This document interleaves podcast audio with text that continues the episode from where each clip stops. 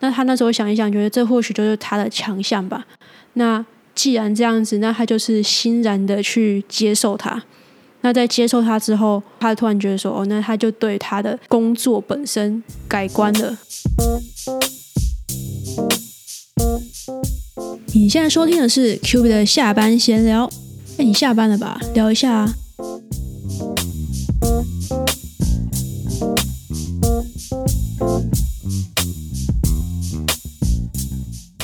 欢迎收听 Q B 的下班闲聊，我是 Q B。前阵子心血来潮到像 Spotify 或者 Apple Podcast 这种的播放平台，就是搜寻了自己的节目。那一般来讲的话，都是比较近期更新，就会在整个列表的比较上方嘛。就是心血来潮，开始一直往下滑，一直滑，滑滑滑滑到当初的第一集试播集。我还记得我那时候试播集有三集，那时候真的是不知道要录什么，真的就是随便录，也不能说随便录，就是说也没有说我一定想要录什么。然后就想说试试看，就分享了呃一本我个人很喜欢的书，叫做《Show Your Work》，它是 Austin Kleon 他写的。与其说对啊，是他写的一本书没有错，但是他是呃作家，但他同时也是画家，所以他的这本书其实蛮有特色，就是在写跟画之间，觉得是做一个很好的一个融合。就是有一些他的思路可能并不那么完全的说，像一般传统的书籍，它是以文字去把所有的东西把它叙述出来，他可能会带有一些他自己的呃画画的特色，去用图画阐述说他想要表达的一个逻辑、一个概念是什么。那时候就看到，哎，我那时候竟然录了这些东西。虽然我没有点进去一个一个重听，但是我觉得从当初的试播集到现在，然后一直去看我当初录了什么内容，然后因为就可以从标题稍微回想嘛，一直去看自己的一个心路历程。所以我最近也开始把刚刚说的那本书重新拿出来，有空的时候就他说翻个几页。他的这本书的确从纸张的质感，或者是表达的内容什么的，我都觉得我会用特别来形容。事隔多年，分享一个我到现在还非常记忆犹新，然后也觉得非常中肯的，它里面讲到的一个概念。它这本书其实没有很厚了，大概我看一下几页哦，两百二十页不到的一个。的一个厚度，可想而知，你会想象说，哎，它的内容是不是没有很多？的确啊，就是蛮可以轻松消化的一个内容，加上里面有一些是图画的部分。但它里面讲到一个概念，我觉得很有趣。他说，我不知道他是不是有点在偷偷嘴其他的作家。他说，很多人喜欢把一个概念，然后用十件事情去解释。然后不断的用一样的逻辑跟你讲个十遍、二十遍，达到一个足够的页数量。但明明这些概念，你大概两三句话就可以把它讲完。然后他就说，所以他做的是一本书跟你讲十件事情，并不是一件事情然后跟你讲十个章节。我就觉得蛮有趣的，这边就是小小插播，也跟大家分享这样子。或许我之后如果真的再重新把这本书重新看完，搞不好又有其他新的想法，就可以在新的一集跟大家做分享，也说不定。但我觉得一本书其实代表也是说这个人一个作者他怎么他的可能个性或者他的想法价值观的呈现是什么样子的，因为毕竟呃如果以刚刚说的这本书来讲的话。作者本身，他除了写书之外，他也是对画图非常专业的，所以他是把他的两项专业，他的想法、文字的部分加上图画的部分去做一个融合，然后去做设计出来这本书。我会很习惯这样子去。看一本书，或者说看一个作品，它所包装出来，他想要营造的是什么样的气氛，然后想要带给听众或者是说观众什么样的感觉，想要传递什么价值观。其实我很容易对这种事情觉得很有趣、很着迷。当然，你说讲人生哲学或者什么人生观，好像很沉重，但其实讲了白话一点哦，然后讲的比较台语说 稀花一点，就是。你这个人是一个什么样的风格的人？像有段时间啊，我很喜欢，比如说访问以前啊，访问其他人，我很喜欢问一件事情，就是给你自己三个 hashtag 的话，帮自己下三个 hashtag，你会下哪三个？因为通常你下了三个 hashtag，就代表说这三个可能是你觉得可以代表你自己的。那代表自己什么？可能是个性、价值观、你的认同理念，或者是你自己的整体的风格是什么？我觉得有点像这种概念。我才慢慢发现说，哦，原来这是为什么我对于可能在这像纪录片啊，或是呃谈论一些每个人比较深层想法这些主题，我会很有兴趣的原因。那讲到纪录片，我前阵子也是，算是阴错阳差吧，看了一部蛮有趣的纪录片。其实说是有趣哦，我觉得是它带给我的想法比较有趣。它，但它本身的叙事其实就是很纪录片。对，什么是很纪录片？就是这就是很平铺直叙。它有一些问题跟呃主角本身的回答来作为。旁白的部分，但它本身的起伏其实不是那种高潮迭起的，不是那种去讲述说这个人经过大风大浪怎么样。那这部片它是二零二二年八月份才由韩国的一个 OTT 平台叫做 Season 去发布的。那他这部片的主角就是韩国的一位男演员，叫做李帝勋。搞不好很多人比我更了解他所拍出的一些作品，因为我本身比较没有在可能追韩剧或是韩国电影。他比较有名的作品，可能比较近期的就是《模范计程车》。那比较早期也不算早期啊，就是说年代上来讲，离现在比较有一段距离。然后有蛮有名的韩剧，就是《Signal》信号，我不知道大家有没有看过这一部。那我个人是怎么样知道？就是我应该只是算是知道这位演员途径，其实是透过综艺节目，很多可能台湾人都非常熟悉、耳熟能详的节目叫做《Running Man》，相信这也不用多做介绍啦，就是大家讲出来大家知道。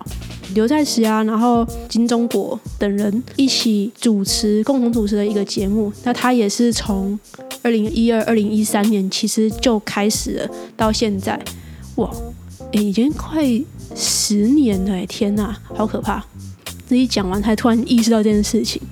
那总之呢，因为某一集呢有邀请了李帝勋来作为参加游戏的一个一个来宾哦，所以才认识这个演员。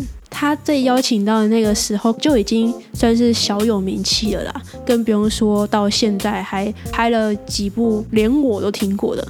那我看了这部纪录片，就是以李帝勋这位演员作为主轴，然后去拍摄他平常跟他私底下其他的好朋友的一些互动，然后他们可能回到自己当初念书的时候、学习表演的时候的学校，然后到排练室里面。然后去聊到以前的一些故事，然后他们的心路历程，有点像我们现在在聊天这样子。他们也是朋友之间在聊天。这种类型的人物型的纪录片，我觉得对我来讲特别有吸引力的其中一个点是，很多时候这种比较深入、比较深沉的话题，并不是在所有的节目里面你都有办法去达到的。大部分会很容易沦为有点客套啊，或是要有点保护机制化，不能说太满之类的，这个在所难免。或者说你今天是上综艺，有些时候多多少少要有一些好笑，或是综艺的元素去包装你自己的想法，没有那么原汁原味，或是说真实感，就是可能五十五十啊这种感觉。尽管我可能对于这个演员不是那么。百分之百的了解，或是说对他的整个呃演艺生涯、他的职业生涯，我我并不是了解那么多。但当我先去看一下他这个的资料，然后再去回过头来去看这部片他所呈现出来的样貌的时候，我觉得对我来讲也是某种程度上在一些细节上会有共感的。那其中有一个片段蛮好玩的，也是我最有共感的一个部分。就是当李帝勋在跟他的朋友，也是另外一位演员叫做李东辉。如果直接讲名字，大家可能比较陌生啊。但是搞不好很多人有看过他演的戏，尤其是《请回答一九八八》这部韩剧里面的那个柳东龙这个角色，就是很有喜感的一个人吧。我那时候他在纪录片里面他出现的时候，就是以他私底下装扮出现的时候，我还想说这个是谁啊？我好像没看过。他们聊到某一个话题，然后就会有一些戏剧片段出来的时候，突然觉得哦，这个人的脸好像蛮眼熟的，好像看过。那去查了一下，才发现哦，原来对我真的看过他演的戏。他都演那种蛮有趣、蛮好玩的这种角色。他们聊天过程当中聊到一个话题。他身为演员，他在拍的过程当中，他原本最向往就是演员嘛，拿到剧本，然后把剧本的东西演好就收工这样子。他有一段时间真的很讨厌导演会在他演完之后，然后再问他说还有其他的吗？意思就是说，比如说他已经把 A、B、C 的版本都演完了，那那你有第四种版本吗？就是期待有一些不一样的。即兴的演出，或是不一样的多一点的东西的这种感觉。他说他那时候真的对这种事情其实非常的压力很大，甚至到最后都会有点想要逃避这件事情。然后李帝勋就问他说：“那你之后是怎么样去做调试？”他觉得他朋友作为演员，可以把很多角色把他演得很好。那时候李东辉就是说，他有一个 moment，他就突然觉得说。或许这就是他的强项吧，把每个角色就是演出的逗得大家哄堂大笑，或者是说这个角色的那种生命力演出来，让大家都觉得说哦，好像这个演员即兴演出就是很强。那他那时候想一想，觉得这或许就是他的强项吧。那既然这样子，那他就是欣然的去接受他。那在接受他之后，他突然觉得说哦，那他就对他的这个。工作本身改观了，就是我利用我的强项把我工作做更好，这也是我的分内的事情。他说有点因祸得福的感觉，其实我不知道因祸得福是不是可以这样子用，总之他就是这样子用啊。听完这段话，我自己就开始反思我自己，因为我自己一直不知道我自己的强项到底是什么。但我想一想，或许就是责任心吧，就会觉得啊，我什么事情即便没有那么完完全的想做，但最至少。要做到可能七八十分吧。我现在虽然还没有到达他那种可以换个角度看事情，接受这些让自己心烦意乱的这种心胸，或许某一天我会想通吧。这种这种想通的事情，也不是一天两天就可以一触可及的嘛。我们可能平常没有时间，或者说也没有那个机会跟各行各业或是不一样的人去谈论，尤其是这么深入的谈论自己的一些。生活的问题，或是想法上面卡关的地方，但借由纪录片，或者说借由有些人是借由书籍，我觉得可以达到这样的效果。只要我觉得不管什么样子，可以达到这样的效果，都是一件蛮值得去花时间探索的。那他这个纪录片最后尾声的时候，有问到李帝勋本的一个问题，我觉得真的蛮有趣的。他说：“那你觉得真实的你是一个什么样子的人？”大家被问到这个问题，应该都不知道怎么回答吧？大家可能会说我是一个积极向上的人啊，或是很温暖的人啊，巴拉巴拉。大家大部分可能想到的字是也不算字是的，就是说就出现的选项可能就那几个吧。但我觉得他这题他回答特别的真实，而且有他自己本身整个纪录片营造出来的那种感觉。他说他就是一个想要变幸福的人。你知道他这句话一出来，马上就感受到那个真实感。我们大家不都这样吗？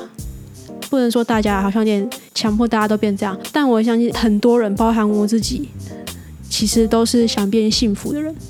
即便说我们下班的时候宅在家里追剧，也是把自己沉浸在那个小小的幸福里面，想要督促自己变得更好，不管是赚更多钱，或者是说。呃，所谓的知识变更好，心理变更富足，也都是希望自己往更幸福的那一条路。只是说，我们每个人幸福的定义，想象中的幸福可能不一样。其实大家不都是在追寻这条路吗？所以我觉得用这个结尾其实蛮有趣的。即便我们每个人追寻的东西不一样，每个人的价值观不一样，但每一个人都在追求自己心里那一份幸福。即便是我们每个人的幸福的定义可能不太一样，但我们都是想要变得更幸福的人。那这个结尾送给大家，有什么样不一样的想法，或者是说想要推荐什么纪录片给我看，或是有什么想要讨论的主题、想聊的主题，或是你下班之后有什么样的烦恼想要找人家聊聊的，也欢迎用 IG 私讯我，或是用 email 写 email 给我，都非常的欢迎。那至于 email 跟 IG 的资讯，我都会放在底下资讯栏。那也欢迎到不管是 Spotify 或是 Apple Podcast，就是可以按下五星评论。那 Q 的下班闲聊就今天就先到这里，我们就下一集再见喽，拜拜。